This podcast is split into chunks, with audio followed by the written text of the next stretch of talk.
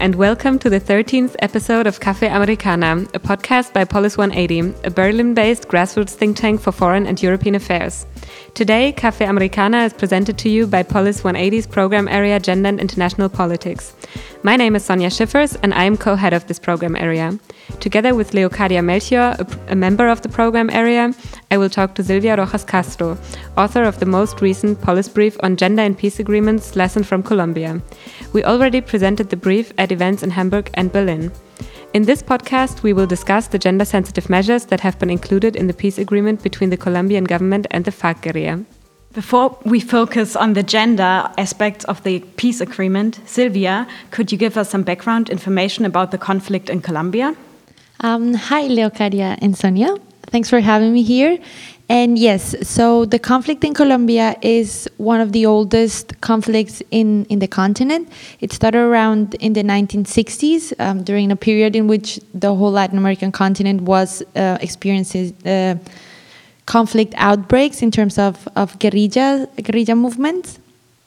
Um, and basically, what, what the conflict entailed was initially a very strong um, claim for land distribution and uh, against inequality. And eventually it started trans transforming, including additional actors, not only the guerrilla. Um, so initially it was the FARC guerrilla, which is uh, the one that uh, was part of this peace agreement, but there were also other armed actors, other smaller guerrillas, as the ELN, um, which is still active in the country, and also paramilitary actors. Um, there has been through 50 plus years of conflict different attempts to make peace.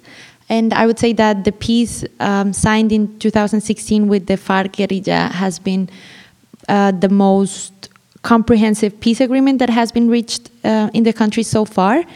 And um, as part of that, it has included a lot of uh, gender sensitive measures, and it has been praised as, as one of the most uh, gender sensitive agreements in the world right now. Mm -hmm. Yeah, we are particularly curious um, to what extent the peace agreement can serve as an example um, for the further development of the UN's Women, Peace and Security agenda, as it includes all those gender sensitive measures. Um, and as some of you may know, the Women, Peace and Security agenda was launched in the year 2000 when the UN Security Council passed the landmark Resolution 1325 on women, peace and security. And this resolution, um, or the Women, Peace and Security agenda more broadly, comprises four pillars enhancing the participation of women in peace and security, protecting women from sexual and other types of violence and conflict, and also engaging in gender sensitive conflict prevention work and relief and recovery efforts. Nevertheless, UN Women reports that only 27% of peace agreements concluded after the adoption of UN Security Council Res Resolution 1325 actually reference women. And out of those 27%, only very few include a robust gender perspective. So, my question is what is the difference between referencing women and including robust gender perspectives? And why is it important that peace agreements are gender sensitive in the first place? Yes, well, I think we first need to start in asking ourselves what a robust gender perspective means, because this is something that women's organizations, policymakers, experts struggle with. What does that actually mean? And so the reference to women, just putting women into the peace agreement, uh, is not enough. So it is definitely a very important first step as representation and inclusion matters, but a robust gender perspective should go beyond just including women. Because what has happened we have initially a period where women were not included in peace agreements at all um, sort of under the idea that war is a very masculine thing that doesn't affect women because women just stay at home and take care of the children while the men are out there fighting uh, and so we have started seeing a progression and an advance in that sense. And now that we're talking about a robust gender perspective or the meaningful inclusion of women, it means, first of all, recognizing that women um, matter in war contexts, not only as victims, but also as agents, either as combatants or also as actors of peace, of peace building. And this also means taking into consideration the gender relations that are part of war and that also are part of the construction of gender roles. So that that I would say is, is what a gender perspective uh, really entails. and but that also is something that is very context dependent so that depending of course on the particularities of each conflict we should be able to address the gender concerns or gender perspective more particularly and then we need to move on so why is it important that peace agreements actually are gender sensitive and well it goes back to this idea that women are also part of war either as uh, passive or active um, agents and then if women are also affected by war, then they should also be included in peace agreements. This is sort of a normative claim where we say, well, if a person is affected by war, it should be included in peace processes. But I think this also implies a much wider understanding of what peace is and what a peace agreement should be about. So, what we are seeing now is that, in contrast to past peace processes where it was just about ending the violence, now there's a much deeper understanding that war is not about the end of violence, but it's also providing human security for those involved. And those involved, of course, include women. And women, as part of half of the population, should also be included in, in peace agreements. So that, that would be the claim that supports why women sh should take part in peace negotiation processes, but also in the post conflict um, reconstruction. And focusing on the Colombian peace agreement specifically, how come it includes over 100 gender sensitive measures? To what extent um, did the politicization of these measures lead to the rejection of the agreement in the non binding referendum in um, 2016? So the agreement includes these over 100 gender sensitive measures because there was also a very strong advocacy process from women's uh, organizations. This is something that was not specifically to this peace process. This is something that women's organizations have been working in for a long time. And then they have been strongly and very insistently pushing for the inclusion. And at the beginning of the negotiations, there were not even any women sitting at the table. And then this started by that, like saying, okay, we need to see women there because women are also imp important for this process. So, of course, there was a lot of advocacy, and eventually, women were named as part of the negotiation of as as part of the negotiating teams in the in both delegations, both in the government and in the in the FARC guerrilla, and this also led to the creation of a gender subcommission within the, the negotiation parties, which basically had the mission of seeing how we can take each of these points of the agreement and include a gender perspective into it. So this is why we see that the gender perspective or there are gender sensitive measures included in each of the points of the agreement. So the agreement includes over 100 gender sensitive measures because the agreement in itself is a very comprehensive document, let's say. It doesn't only focuses on, on ending the violence, but it also approaches topics that are crucial for the particular um, Colombian conflict. So for example, terms of uh, rural land reform, illicit drugs, which has also played a very huge role in, in the conflict, the political participation, not only of the FARC as a newly created political party, but also political participation in the sense of deepening the, the Colombian democracy, which so far has been very formal. Um, so mostly in terms of voting, but with very historical lows of, of voter turnout. And it also includes victims the end of conflict in itself, so the more traditional part of, of peace agreements, and a, a part on implementation. So we have these these six um, approaches or points in in the peace agreement that each of them include a gender perspective. So this is why we have such a such a high number of, of gender sensitive measures. But yes, as you mentioned, we had in 2016 um, a referendum that basically rejected the agreement.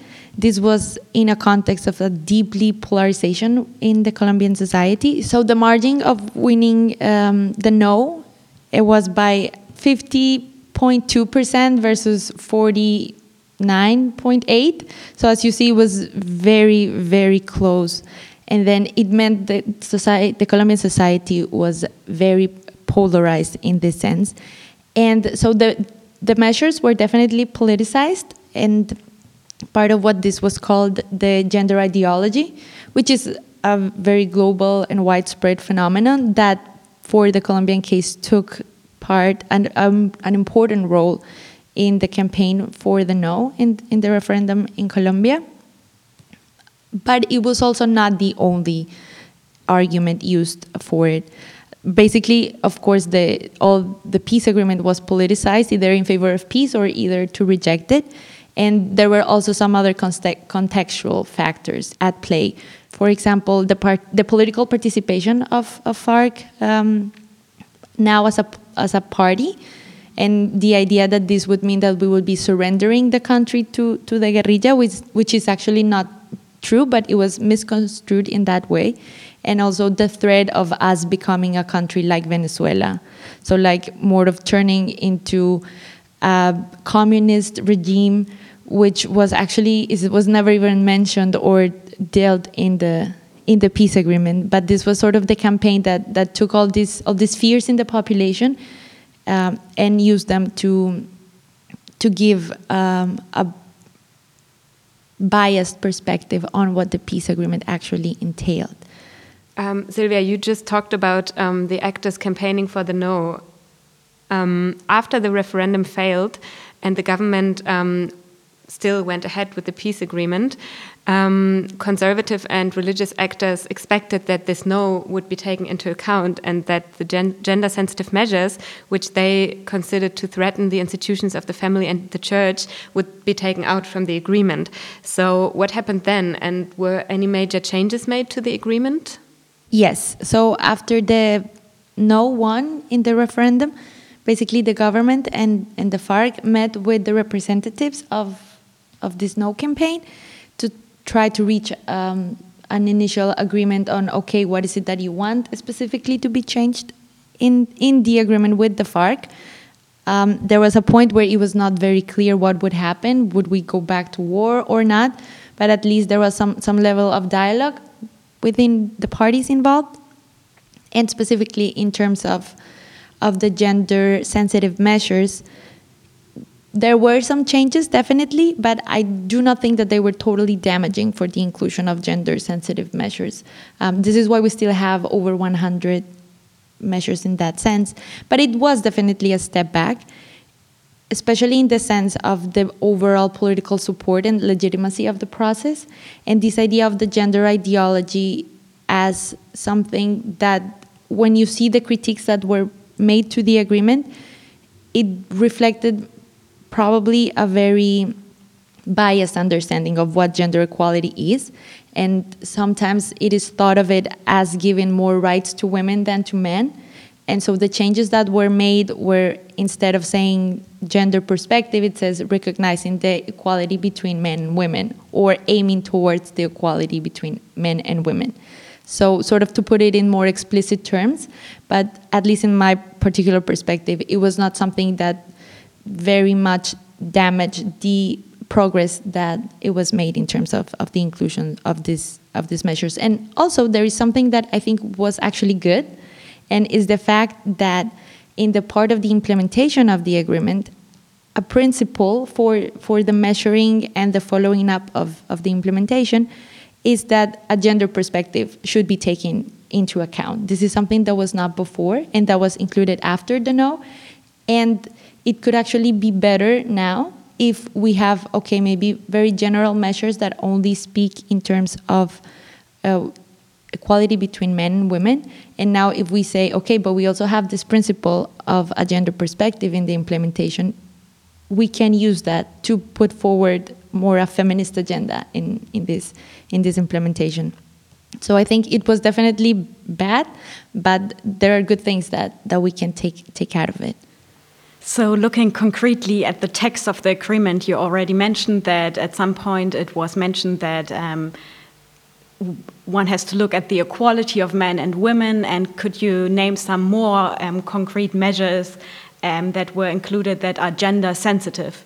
And furthermore, could you explain to our listeners what it means to say that the agreement also follows an um, intersectional approach? Yes. Um, well, part of recognizing that the conflict has had a differentiated impact between men and women also means recognizing that both men and women are not one single uniform category. So the concept of intersectionality, what it tries to do is recognize these differences, and particularly in the Colombian case where we have differences across rural and urban population, also men and women, but also indigenous population, Afro-Colombian populations, and let's say mestizo or more white populations. Um, so how, how do we add this into the mix? Um, the agreement in that sense is not very strong in incorporating an intersectional perspective, but it does try to to do some some steps forward into that. And so, as far as the particular measures or uh, for gender equality, uh, we have different in, in the different points of, of the agreement. So, for example, in terms of political participation, gender equality is introduced as um, a condition or as a principle for the exercise of political opposition. So, the FARC now they have created a new political party, and they are obliged to follow the overall gender quotas that are introduced in Colombia. And now, in the when they participated in the elections last year, they did include 30% uh, of women in in their lists. Um, not all of them got elected, but you know at least there is some some political will to follow this through. Also, uh, for example, in the part of the justice system, there was parity also in, in the confirmation of the special peace jurisdiction and the truth commission. So there are 50% of women as part of, of the justices in the, in the special peace jurisdiction, also as part of the members of the truth commission.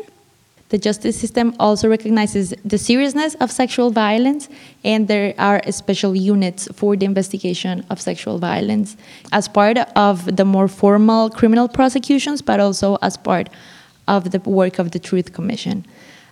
Um, these, these are more these are measures that are more focused on pretty much getting women into the spaces, but there are also measures that are more that there are also measures that go into introducing, for example, gender equality in terms of access to land. So when we are going to appropriate new lands, it should be taken into consideration that women also should have equal access to men as la uh, to land, because this is something that traditionally women have not had such a restrictive access. In terms of DDR, for example, there is also the mandatory character of gender perspective in reincorporation programs. So, for example, women who have had traditionally a lower access to education should have um, a prioritary access to it, especially when, when they are head of households. The, the reincorporation programs say that this particular type of women should have um, prioritary access to those education and health measures. So, so could you explain to our listeners what DDR refers to? Yes, DDR in the most general sense, it refers to disarmament, demobilization, and reintegration which is pretty much what happens to former combatants after the conflict is over. So give up your weapons, give up violence, and then reintegrate into society. The Colombian peace process with the FARC doesn't really mention reintegration, but uses the term reincorporation, which is pretty much the same thing as, as reintegration but this is these differences in languages um, are because of past peace processes that have referred to reintegration, particularly the latest peace process before this one, which was in 2005, which was about the reintegration of former, mostly former paramilitary fighters. And then this one, since it's directly applied to the FARC guerrilla, it refers to reincorporation. So this is why we have these differences in the language, but I don't think in practice represent anything different to just pretty much ensuring that former combatants are back into society in order to also help uh, peace building and reconciliation. So women formed a substantial part of combatants in the conflict? Yes, women were around 30% of, of the FARC members. This was a figure that was only found out after the end of the conflict when a census was made, sort of to diagnose okay, who, who, are, who are actually in the FARC, how many men and women, how many indigenous populations, how many Afro Colombians, how many other uh, ethnic minorities are, were in the FARC, to sort of address specifically the needs for uh, their reintegration. Considering that the peace agreement um, includes so many gender sensitive measures, we are wondering about how it can even inspire the UN agenda on women, peace, and security. Um, because this agenda has been criticized by activists, um, women's organizations, and also by feminist international relations scholars for not going far enough. And um, in the policy brief you published with us, you argue that the agenda could be enhanced by drawing on the Colombian peace agreement. How? Well, this leads us to what you mentioned at the beginning so, the four pillars of, of the um, Women, Peace, and Security agenda, and the Resolution 1325, the first one on the topic. And then what I argue for in the policy is that the Colombian peace agreement tries to take these pillars a step forward. So right now, one of the criticisms done to, to women, peace, and security agenda as it is, is its extreme focus on sexual violence. And yes, sexual violence is very, it's very severe. It's very massive. In it was very massive in the Colombian context. But this is not the only form of victimization of women. Especially now, when we are entering into this process of peace building, there are other forms of prevention and protection that need to take place in order to ensure this peace building. So, right now in Colombia, the situation of human rights defenders is very, very difficult. There have been killings and threats to human rights defenders since the peace agreement that have been on the rise. And this is something that, for example, the Women, Peace and Security agenda should take into consideration. The fact that prevention and protection is not only to sexual violence, but also is related to political activism and how that also relates to the participation of women in, in peace processes and in the implementation of the peace agreement. So that is one aspect that I think, for example, the Colombian process shows how we can take this forward. And um, also in terms of relief and recovery programs. So the fact that the agreement includes aspects on land reform and on, and on illicit drugs shows us that relief and recovery go beyond humanitarian aid and that this should also be long-term processes, especially when we have such long conflicts as the Colombian one that has very deep economic and social consequences and how yes there are measures for sexual violence but there are also measures for women that were in drug plantations for example and how how do we also approach this issue from a gender sensitive perspective so, moving on to the implementation of the agreement, um, you already talked about um, how women's rights um, activists were campaigning to include the gender aspect in the agreement.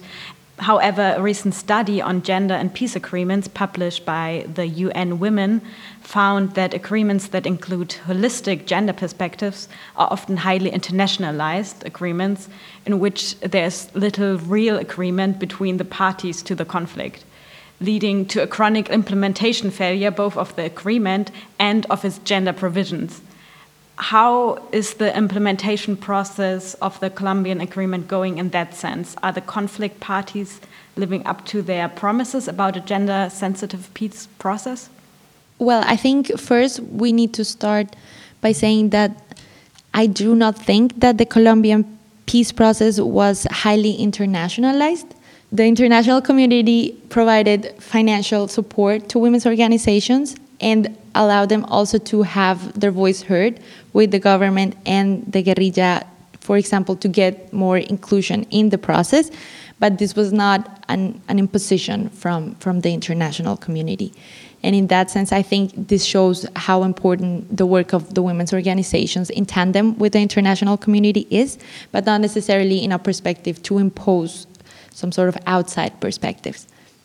Having said that, the implementation process overall is not going as fast or as well as, as we had expected. This is for all the provisions of the agreement and also for, for the gender sensitive provisions.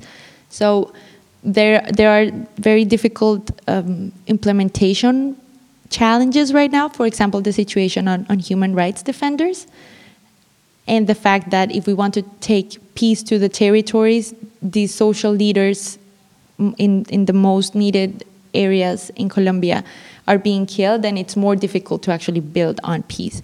In terms of the implementation of the gender sensitive measures, there, there, is, there is some difficulties For example, the advances have been mostly done in what refers to passing legislation, but taking this actual to the territories where there are still levels of violence, where there are still armed actors, it's still very difficult.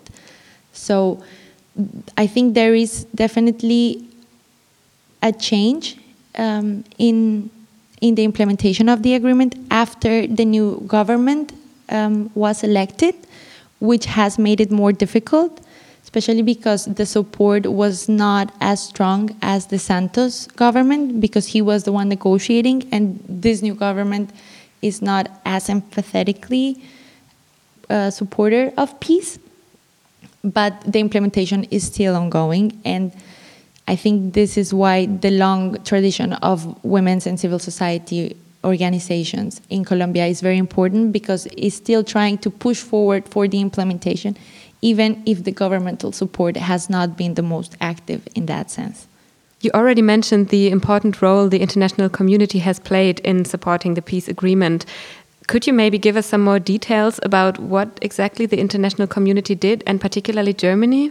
As as a German think tank, we are of course interested in Germany's role in, in supporting peace in Colombia.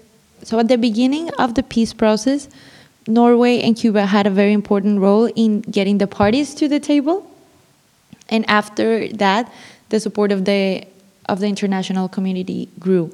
For example, Germany has very has been very involved in the process, both politically and financially. So politically, right now, um, the federal president Steinmeier is in, in Colombia right now, and one of his main points is to talk about the implementation of the peace agreement and the support to the peace process.